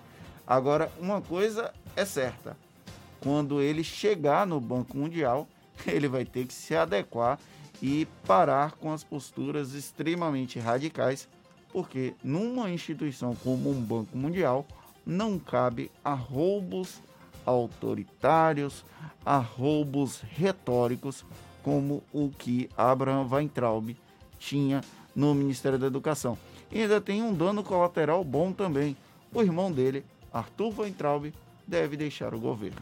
Se falou em Ernesto Araújo, é outro que nos envergonha, lamentavelmente. Agora, 8 e 15 a gente vai para a redação do portal Bahia Notícias. Lucas Arras tem novidades para gente. Bom dia, Lucas. Bom dia, Jefferson. Eu começo falando do Ministério Público do Rio de Janeiro, que estima que Adriano Magalhães da Nóbrega, chefe da milícia do escritório do crime morto em operação policial aqui na Bahia em fevereiro desse ano, teria transferido mais de 400 mil reais para as contas bancárias de Fabrício Queiroz, ex-assessor do senador Flávio Bolsonaro, preso na, na manhã de ontem. Lembrando que eh, a investigação contra Queiroz aponta que pelo menos 69 mil reais foram depositados nas contas bancárias de Queiroz por restaurantes administrados, que seriam administrados por Adriano da Nóbrega e seus familiares. Queiroz ainda teria pedido para a mãe de Adriano permanecer escondida no interior de Minas Gerais após o STF, o Supremo Tribunal Federal, garantir o andamento das investigações sobre o esquema de rachadinha de salários no gabinete do filho do presidente Jair Bolsonaro, lá na ALERJ, a Assembleia Legislativa do Rio de Janeiro. E comerciantes de Camaçari e região metropolitana, desculpa, comerciantes de Camaçari, aqui na região metropolitana de Salvador, decretaram luto por, segundo eles, falta de diálogo com a prefeitura. Segundo a categoria, a gestão municipal não ofereceu nenhum planejamento que atenda à necessidade dos donos loja, de lojas para a reabertura do comércio na cidade. Por conta do coronavírus, o setor está fechado por decreto da prefeitura por 90 dias. Camaçari, só nos últimos dias, registrou mais de 40 casos de coronavírus, além de duas vítimas da Covid-19. Eu sou Lucas Arraes, falo direto da redação do Bahia Notícias para o programa Isso é Bahia. É com vocês aí do estúdio. Olha só, a Coelba foi acionada pelo Ministério Público do Estado por causa de cobranças e interrupções de energia indevidas. Por meio de nota, a Coelba informou que não foi citada e também não identificou as eventuais recomendações citadas pela promotoria. Sobre interrupção de energia, a distribuidora esclareceu que as últimas ocorrências registradas estão relacionadas a interferências externas na rede. Ainda de acordo com o Ministério Público baiano, a ação civil pública foi ajuizada pela promotora de justiça Joseane Suzarte. Ela aponta irregularidades cometidas principalmente contra pessoas de baixa renda, como, por exemplo, frequentes interrupções no fornecimento de energia e danos a equipamentos elétricos causados por picos e quedas repentinas de energia. Segundo a promotora, há pelo menos 427 reclamações contra a companhia registradas em sites de defesa do consumidor. Olha só, mais um reflexo da pandemia sobre a economia. Por conta da diminuição expressiva na taxa de ocupação dos hotéis durante a pandemia do coronavírus, o Hotel Sotero, localizado no bairro do Estiepe, em Salvador, emitiu um comunicado anunciando a suspensão das suas atividades para o ano de 2020. No comunicado, o Sotero informa que a suspensão da operação é necessária para evitar o comprometimento dos serviços prestados pela empresa. Destaca ainda que o atual cenário suspendeu toda e qualquer receita. Diversos bairros de Salvador, entre Imbuí e Bonfim, recebem no próximo domingo a visita da imagem de Nossa Senhora Aparecida, padroeira do Brasil.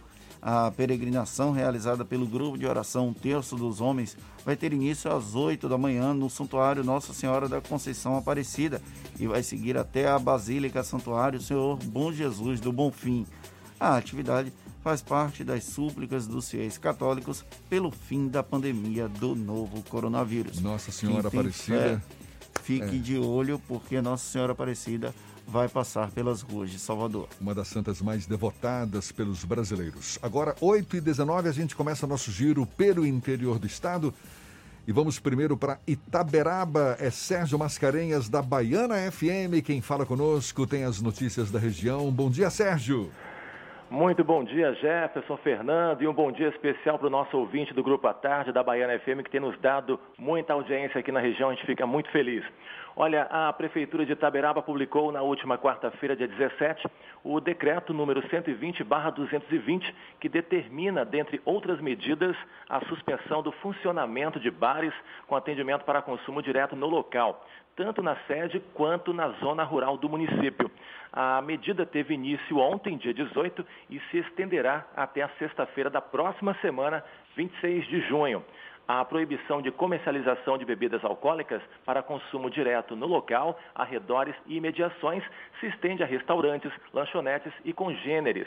Segundo o documento, o comércio de bebidas alcoólicas só vai ser permitido nas modalidades delivery, entrega em casa e drive-thru, comprar para consumir em casa. O decreto, com novas medidas temporárias de prevenção ao contágio pelo novo coronavírus Covid-19, reitera as medidas e recomendações previstas em decretos municipais anteriores para que sejam evitadas a realização de festas, confraternizações, e outros tipos de reuniões que possam provocar aglomerações, ainda que em espaço privado ou residencial. E de acordo com o último boletim divulgado ontem, nossa cidade aqui registra um total de 150 casos confirmados, com seis mortes, 86 casos ativos e 58 casos já curados. Há ainda 16 casos suspeitos e 255 monitorados.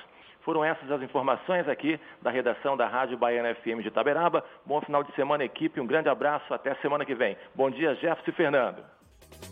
Bom dia para você também. E olha, o presidente Jair Bolsonaro, ele falou ontem pela primeira vez sobre a prisão de Fabrício Queiroz, ex-assessor do filho dele, Flávio Bolsonaro. Isso foi em uma live, uma curta live ontem. O chefe do Palácio do Planalto chamou a operação de espetaculosa dizendo que parecia que estavam prendendo o maior bandido da face da terra. Bolsonaro declarou que não está envolvido no processo, afirmou que Queiroz não estava foragido e que não havia nenhum mandado de prisão contra ele. Ele, Queiroz. O presidente disse que Queiroz estava em São Paulo por ser um local perto do hospital onde ele cuida de um câncer.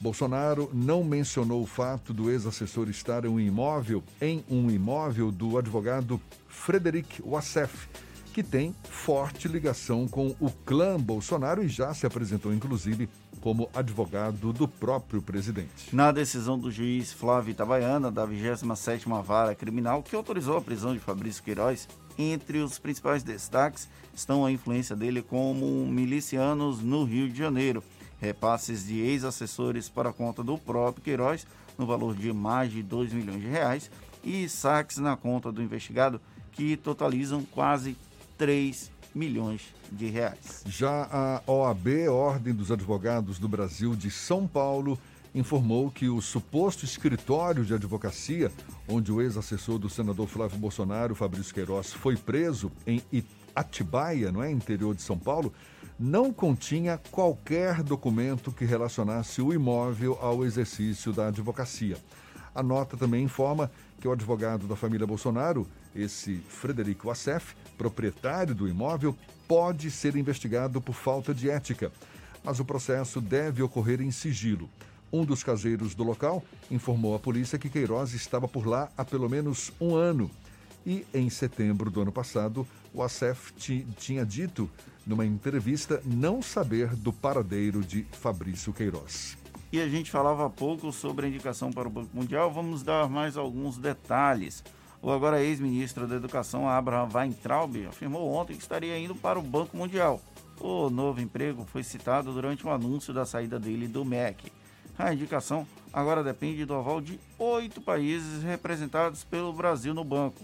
O grupo é formado por Colômbia, Equador, Panamá, como também República Dominicana, Haiti, Suriname, Trinidad e Tobago e Filipinas. Para Weintraub assumir o posto, o ministro da Economia, Paulo Guedes, deve fazer uma carta de indicação e receber o aceite. Como falamos mais cedo, infelizmente, não tem a China. Que pena que a China não está nesse bolo, não é?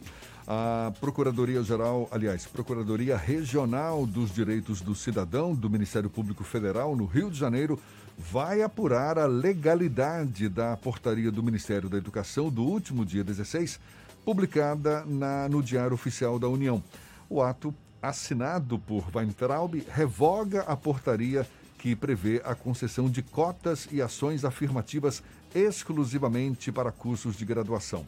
Em nota, o Ministério da Educação assinala que portaria, que a portaria foi revogada com base que obriga a anulação de normas cujos efeitos tenham se exaurido no tempo. De acordo com o IBGE, os estudantes negros são maioria nas instituições de ensino superior federais, estaduais e municipais. Agora, 8h25, a gente tem notícias também da região de Jacobina. É Maurício Dias, da Serrana Líder FM, quem fala conosco. Bom dia, Maurício.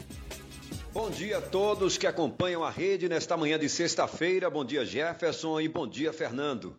O município de Capim Grosso, terceiro maior município da microrregião de Jacobina e localizado a 280 quilômetros de Salvador, estará decretando toque de recolher já a partir de amanhã.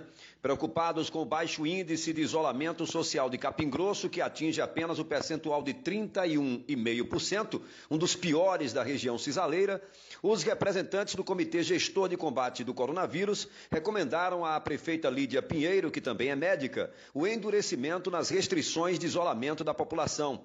Pelo novo decreto que será publicado nesta sexta-feira, o toque de recolher será das 18 às 5 horas da manhã, com exceção para profissionais de atividades hospitalares, funcionários da UPA, farmácias e vendas de alimentos através de delivery, sendo proibida a comercialização no local. O comércio da cidade terá seu funcionamento autorizado apenas das 7 às 14 horas, exceto serviços essenciais como supermercados, padarias, postos de combustíveis e farmácias. Capim Grosso registra até a data de hoje três óbitos em decorrência de Covid-19.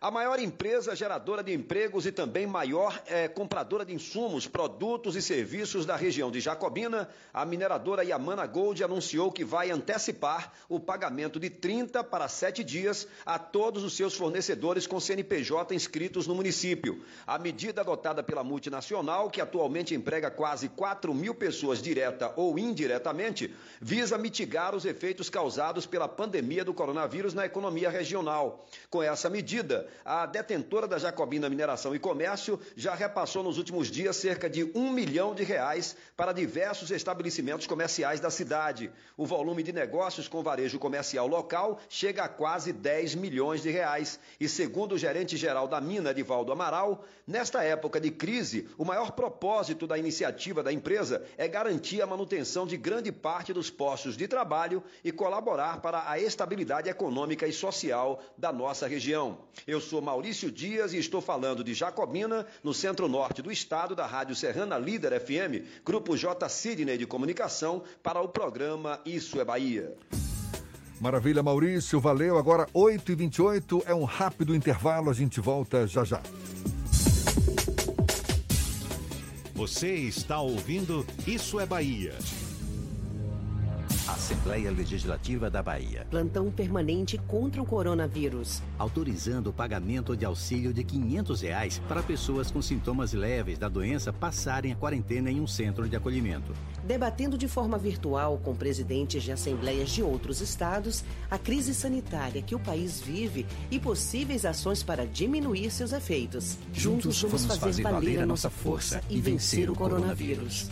ALBA, Assembleia Legislativa da Bahia. O mundo entrou em guerra, uma guerra difícil contra um inimigo invisível e mortal. Mas como baianos que somos, fomos à luta, com ação e união, porque toda a vida importa. Dedicamos muitas UPAs pelo estado ao coronavírus. Separamos hospitais para os atendimentos na capital e no interior. Dobramos o número de leitos, investimos em equipamentos, apoiamos nossos heróis do dia a dia, ajudamos quem mais precisa com a conta de água e vale alimentação e vimos a solidariedade chegar em todo canto. Vestimos nossas máscaras, descobrimos a importância de ficar em casa. Sabemos que não está fácil, mas a guerra continua, por isso não desista. Se tiver sintomas, ligue Telecoronavírus 155.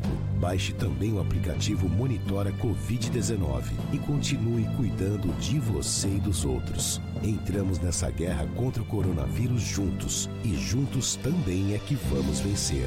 Governo do Estado. A tarde FM. Trânsito. A tarde FM. Oferecimento Monobloco, Auto Center de portas abertas com serviço de leva e trás do seu carro. Temos novidades com Cláudia Menezes. Cláudia. Tô de volta, Jefferson, com mais informações e vou falar da BR-324, que segue com trânsito travado no sentido Salvador. Quem sai de Simões Filho agora já pega todo esse trânsito em direção à capital baiana. Cerca de 4 quilômetros de congestionamento na rodovia. Uma opção para desviar desse congestionamento é cortar na CIA Aeroporto para seguir para o centro de Salvador pela paralela, ou você pode cortar na CIA Paripe e descer pela suburbana. Você conhece a linha cremosa da Veneza? Tem creme de ricota e requeijão nas opções light e tradicional e os queridinhos cheddar e ervas finas. Veneza é um produto tradicionalmente gostoso. Volto com você, Jefferson. Obrigado, Cláudia. A Tarde FM de carona com quem ouve e gosta.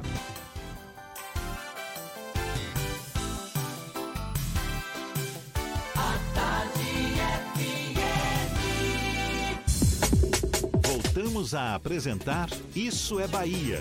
Um papo claro e objetivo sobre os acontecimentos mais importantes do dia.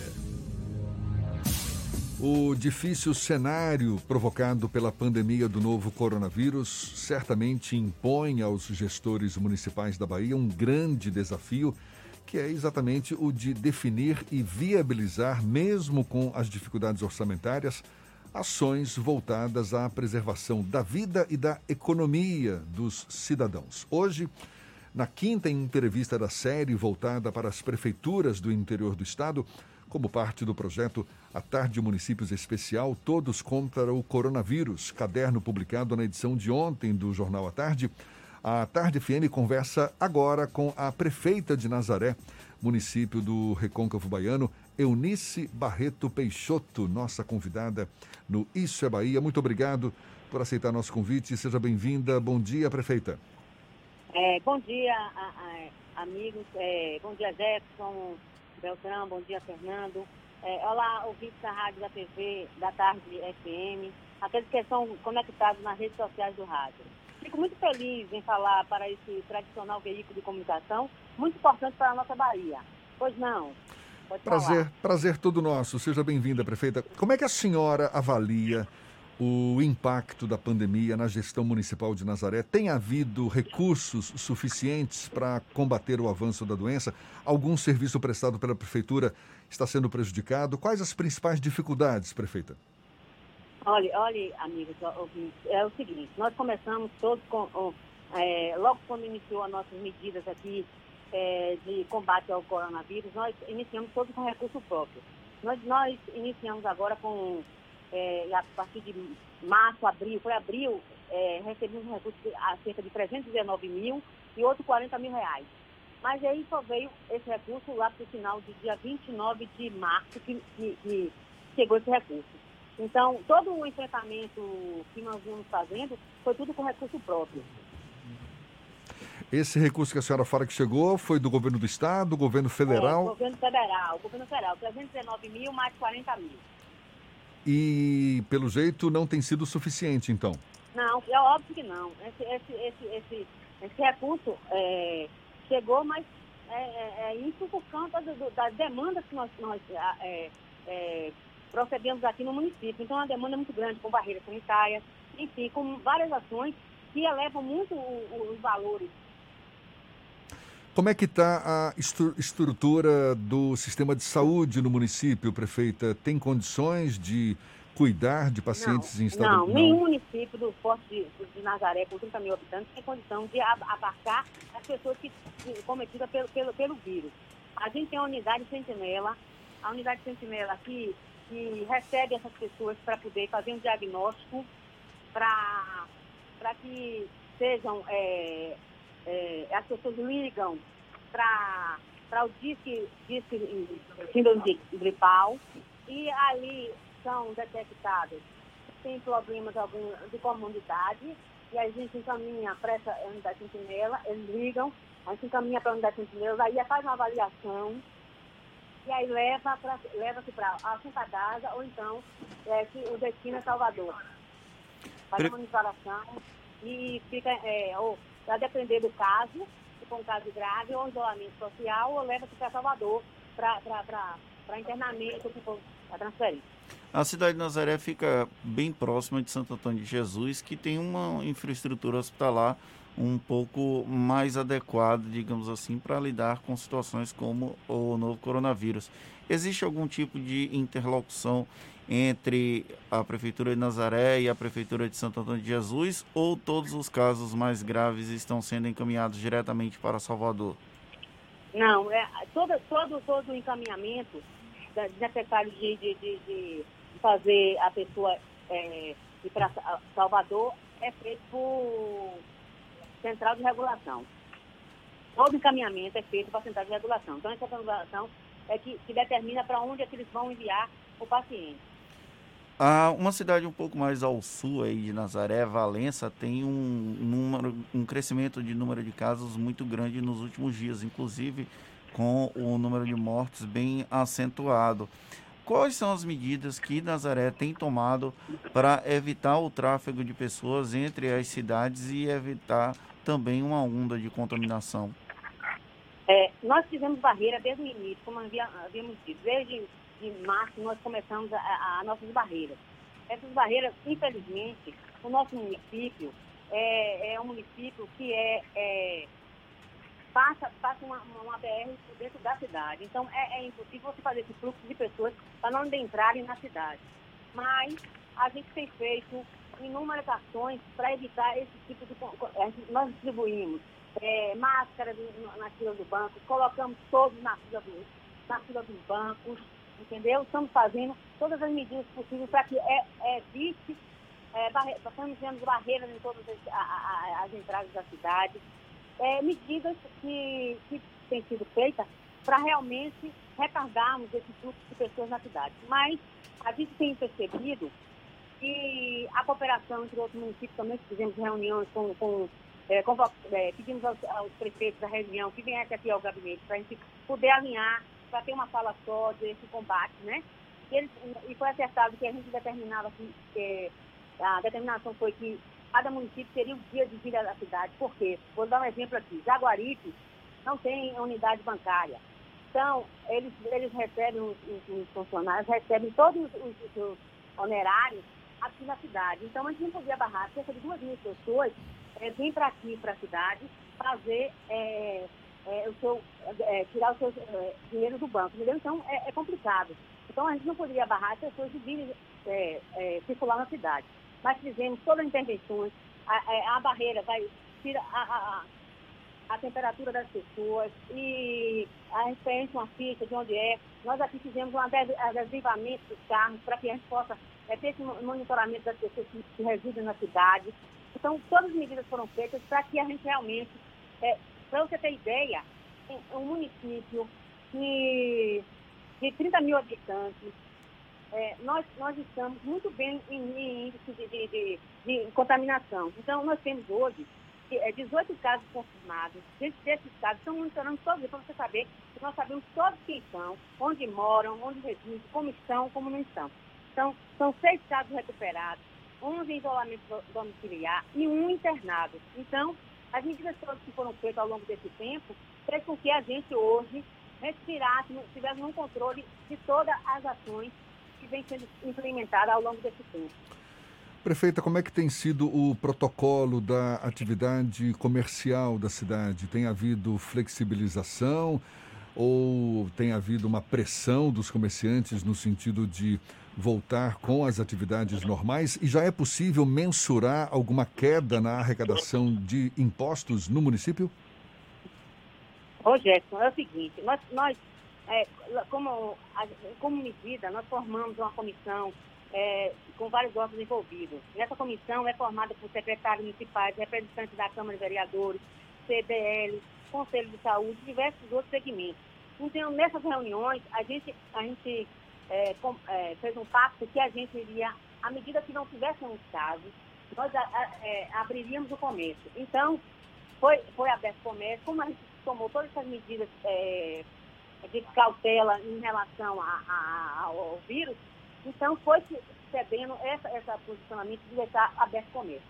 Nessa semana que passou, que, que, que estava aberto o comércio. Na semana que, que, que passou, houve um aumento, como, como nós estávamos com cerca de seis casos, foram para 18. Então, nós ah, fechamos, o comércio por essa semana para fazermos uma avaliação.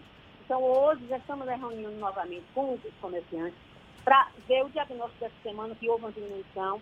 Desde, desde o dia que nós fechamos, houve uma diminuição desse número de casos. Então, hoje vamos decidir se vamos abrir mais uns três dias, e aí, assim sucessivamente. A gente tem feito todas as reuniões semanais para que a gente possa é, avaliar. Então, cada semana é uma semana. A gente, a gente não, não, eu, como prefeita de primeiro mandato, nunca pensei em enfrentar uma pandemia, uma coisa tão, tão drástica de fechamento de comércio e inúmeras coisas. Então, a gente tem feito as coisas com muita cautela, entendeu? E sempre pautada na, junto com, com, junto com a gente tem, como uma gestora, nós temos que pensar sempre na saúde e na, e na, na economia, mas a gente tem que ter as duas pontas vivendo em harmonia. Então, para isso, a gente precisa tá, ter sempre um, um consenso, um diálogo, para que a gente possa formar essa opinião de, de fechar comércio, de abrir comércio, sempre com, toda a comunidade, realmente.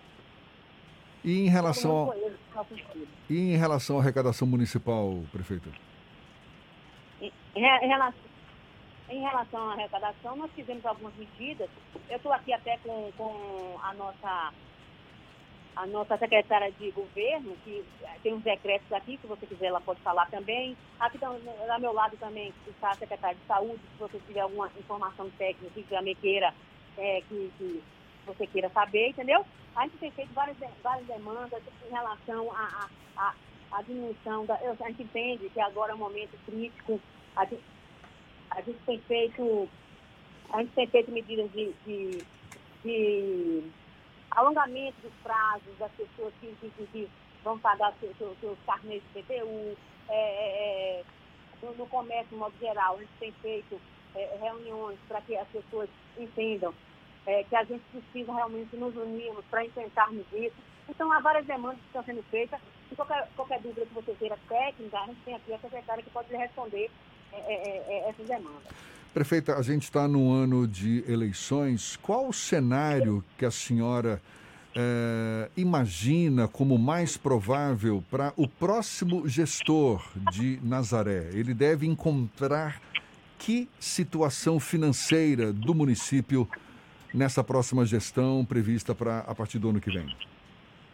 É, com certeza, uma, uma, uma equilibrada, entendeu? A, a a nossa, a nossa política de austeridade também é muito é, é, é flexibilizada. A gente tem feito muitas, só para você ter ideia, é, a gente conseguiu agora é, um, um, o rote de petróleo que estava aí é, há, há, oito anos sem, sem, sem, sem, buscar essas verbas, a gente tem buscado, conseguimos. Nós aqui passamos duas chaves aqui no município. Então, tudo isso vem agregar a quem, a quem for assumir. Espero em Deus que eu, eu sou pré-candidata novamente, então, de mim para mim mesmo. É, tá certo, da senhora para a senhora Porque mesmo. Porque a gente tem batalhado muito para resolver os problemas pontuais que nós encontramos. Então, é, é, é, seria injusto que nós não, não, não, não usufruímos desse fruto que foi plantado nessa gestão, né? Olha, boa sorte para a senhora. A gente agradece a participação da prefeita de Nazaré, município próximo da gente aqui, município do Recôncavo Baiano. Eunice Barreto Peixoto, muito obrigado pela sua disponibilidade, pela atenção dada aos nossos ouvintes e um bom dia para a senhora. Oi, eu, eu que agradeço. Eu gosto de, é, o espaço da Rádio, Rádio à Tarde, FM, disponibilizou o nosso município na para ouvir também explicar a toda a Bahia, se dando certo no nosso município o combate ao coronavírus. Quero aproveitar esse momento para fazer um apelo, viu? Fique à vontade. Aos, aos nossos municípios, aos nossos municípios, que sigam as orientações dos órgãos de saúde, evitem aglomerações, não recebam visitas de parentes, que a gente tem, a gente tem focado bastante nisso. São nossos casos, vêm de pessoas de, de, de, fora, entendeu? Que estão visitando a, as pessoas aqui. Então, a gente tem buscado realmente, porque eu digo sempre, repito, uma gestão não se faz só, se faz todo mundo numa coesão. Então, a coesão é que a gente esteja realmente focado, que essa, essa, essa, essa calamidade que é, que é pública, que é do mundo inteiro, não, não se abata tanto sobre os nossos ministros. Então, a gente apela que as pessoas fiquem em casa, fiquem em casa mesmo, só, só vão para a rua, extremamente necessário. Eu sei que é difícil, porque essa pandemia não se esperava que fosse se prolongar tanto tempo, mas é uma coisa difícil, mas é um mal, né, é um mal necessário. Fique em casa, porque a gente precisa realmente conter essa é, é, esse, esse vírus que está é, alastrando o Brasil e o mundo. E Prefeita, que Deus nos abençoe e nos proteja, viu? Um forte abraço aí para todos os ouvintes e a você também. Muito obrigada por tudo aí. muito obrigado mais uma vez à prefeita de Nazaré, Eunice Peixoto, e essa entrevista também vai estar disponível logo mais nos nossos canais no YouTube, Spotify, iTunes e Deezer. Agora 15 para as 9 na Tarde FM. Você está ouvindo Isso é Bahia. Mundo mudou e para se preparar para o novo, você precisa estudar. Por isso, faça como o Ebert, formado em odontologia pela Unime. Ele contou com professores experientes e conseguiu chegar aonde sempre quis. Vem também para a Unime. Aqui você tem trilhas de carreira, que são conteúdos complementares que o mercado valoriza e bolsas de até 100%. Consulte condições. Faça o vestibular online. unime.edu.br.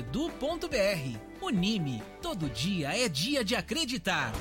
Assembleia Legislativa da Bahia. Plantão permanente contra o coronavírus. Aprovando o projeto que multa quem espalha fake news sobre a pandemia. Autorizando auxílio aos profissionais de saúde contaminados na batalha contra o Covid-19. Determinando o uso obrigatório de máscara em todo o estado. Juntos vamos fazer valer a nossa força e vencer o coronavírus. ALBA, Assembleia Legislativa da Bahia. Bote a máscara, eh, pegue logo essa visão. Bote a máscara, irmão. Bote a máscara, irmão. Bote pra se proteger. Bote pra comprar o pão. Pois se precisar sair do metrô, do busão. Não, não vacile, não. Bote a máscara, eh, bote pra ir trabalhar.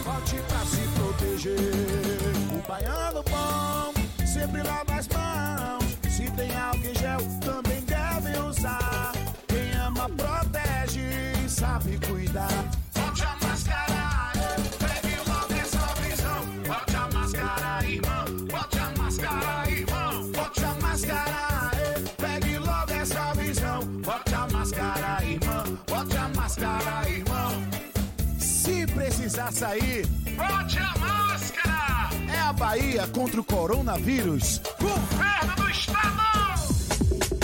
Voltamos a apresentar Isso é Bahia. Um papo claro e objetivo sobre os acontecimentos mais importantes do dia.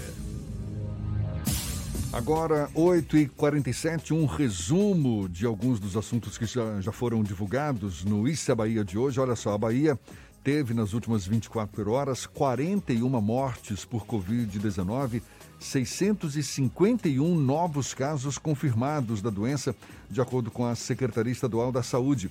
No total, o estado possui mais de 41 mil casos e mais de 1.200 óbitos. Em relação à taxa de ocupação dos leitos nos hospitais, a CESAB informou que no SUS a ocupação é de 59%. No que se refere aos leitos de UTI adulto e pediátrico, a taxa de ocupação está em 75%.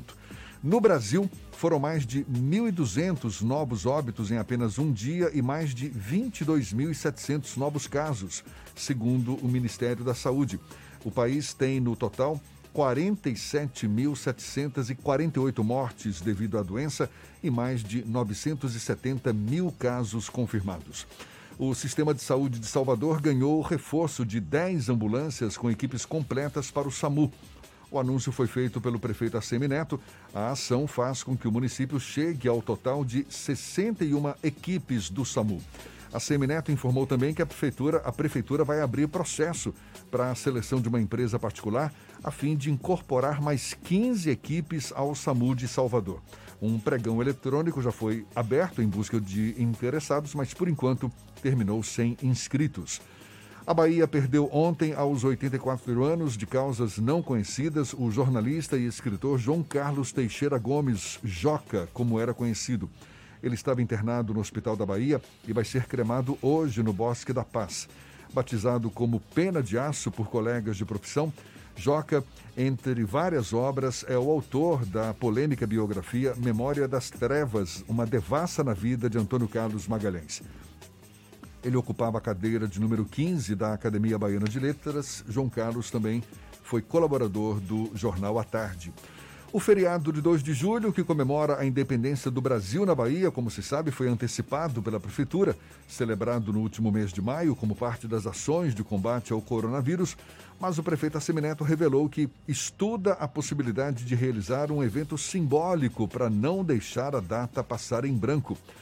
Agências bancárias, com exceção da Caixa Econômica Federal e casas lotéricas daqui de Salvador, vão ter que se adequar às novas regras de funcionamento durante a pandemia a partir de hoje. Segundo o decreto baixado pela Prefeitura, esses estabelecimentos devem disponibilizar monitores para organizar as filas de atendimento tanto no interior quanto na parte externa das unidades. Agora, 8h50, temos notícias também da redação do Portal à Tarde. Thaís Seixas, mais uma vez conosco. Chega mais, Thaís. Oi, Jefferson e Fernando, bom dia. Estou aqui de volta com os destaques do Portal à Tarde. O senador Flávio Bolsonaro, do Republicanos, vai ter que prestar informações de viagens ao longo de 12 anos. Isso porque a Justiça do Rio de Janeiro determinou que a agência Decolar.com entregue ao Ministério Público do Estado todas as informações disponíveis sobre viagens realizadas pelo senador e a mulher, Fernanda Figueira Bolsonaro, entre 1 de janeiro de 2007 e 17 de dezembro de 2018. O período corresponde aos mandatos de Flávio Bolsonaro como deputado estadual na Assembleia Legislativa do Rio. A decisão do juiz da 27ª Vara Criminal do Rio, Flávio Nicolau, ocorre no âmbito das investigações sobre um suposto esquema de rachadinha de salários dos funcionários do gabinete de Flávio Bolsonaro. O juiz é o mesmo que determinou ontem a prisão de Fabrício Queiroz, ex-assessor do filho do presidente. E a Caixa Econômica Federal faz hoje o depósito de 600 reais referente à terceira parcela do auxílio emergencial. Desta vez, o pagamento é para beneficiários do programa Bolsa Família, que possuem o um número de identificação social com final 3. Tem direito ainda ao valor de R$ 1.200 as famílias chefiadas por mulheres. Segundo o presidente da Caixa, Pedro Guimarães, mais de 117 milhões de pessoas já receberam entre uma e três parcelas do benefício, cujo valor é acreditado em conta. Eu fico por aqui. Essas e outras notícias estão no portal atardeatarde.com.br. É com você, Jefferson. Obrigado, Thaís. Uma notícia que é destaque no cenário nacional por 10 votos a 1. O Supremo decidiu a favor da constitucionalidade do inquérito aberto pelo próprio tribunal para apurar a divulgação de fake news e ameaças contra integrantes da corte. O julgamento foi concluído após quatro sessões de debates. Com a decisão, as medidas de busca e apreensão e quebras de sigilo realizadas contra empresários e acusados de financiar, difamar e ameaçar ministros pelas redes sociais também ficam validadas. E a Receita Federal recebeu até ontem pouco mais de 20 milhões e 300 mil declarações do imposto de renda de pessoa física.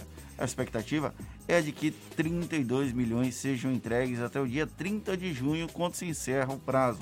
Os contribuintes que perderem a data vão estar sujeitos ao pagamento de uma multa mínima de R$ 165,74 e máxima de 20% do imposto devido. Você já fez a sua declaração? Eu ia fazer essa pergunta para você, que você está com cara de que está fugindo do leão. Eu hein? já fiz a minha declaração. Na verdade, meu pai fez a minha declaração tem mais ou menos um mês. Ah, rapaz, precavido. Mas você não respondeu, você já fez. Sim, quer dizer, eu tô fazendo. Aí, tá vendo?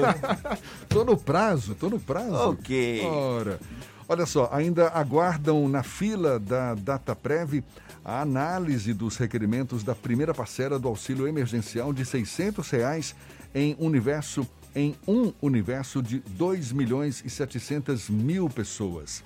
De acordo com o presidente da Caixa, Pedro Guimarães, essas pessoas tiveram o pedido negado e solicitaram uma nova avaliação.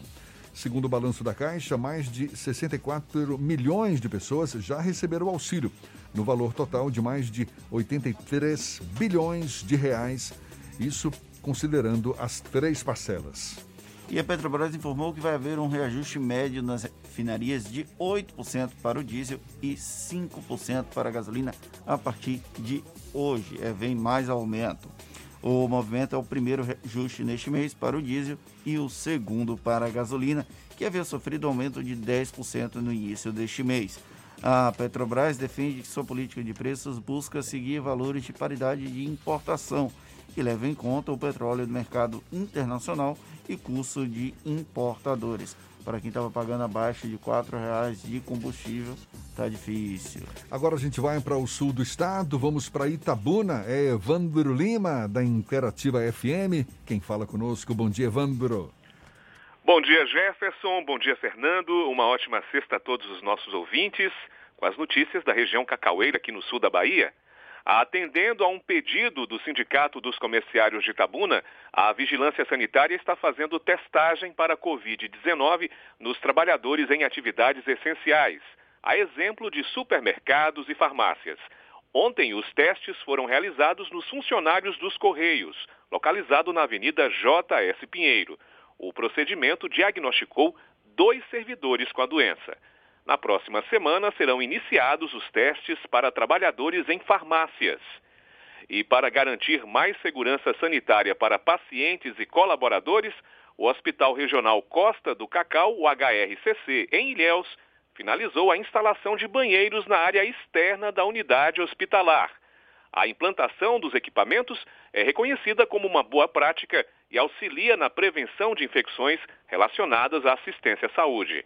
O HRCC já adota um conjunto de medidas com o objetivo principal de resguardar a saúde dos pacientes e, em sua unidade Covid-19, havia implantado esse sistema desde a sua inauguração.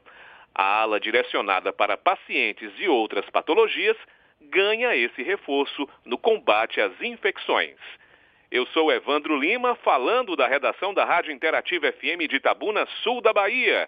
Um bom final de semana a todos. É com você, Jefferson.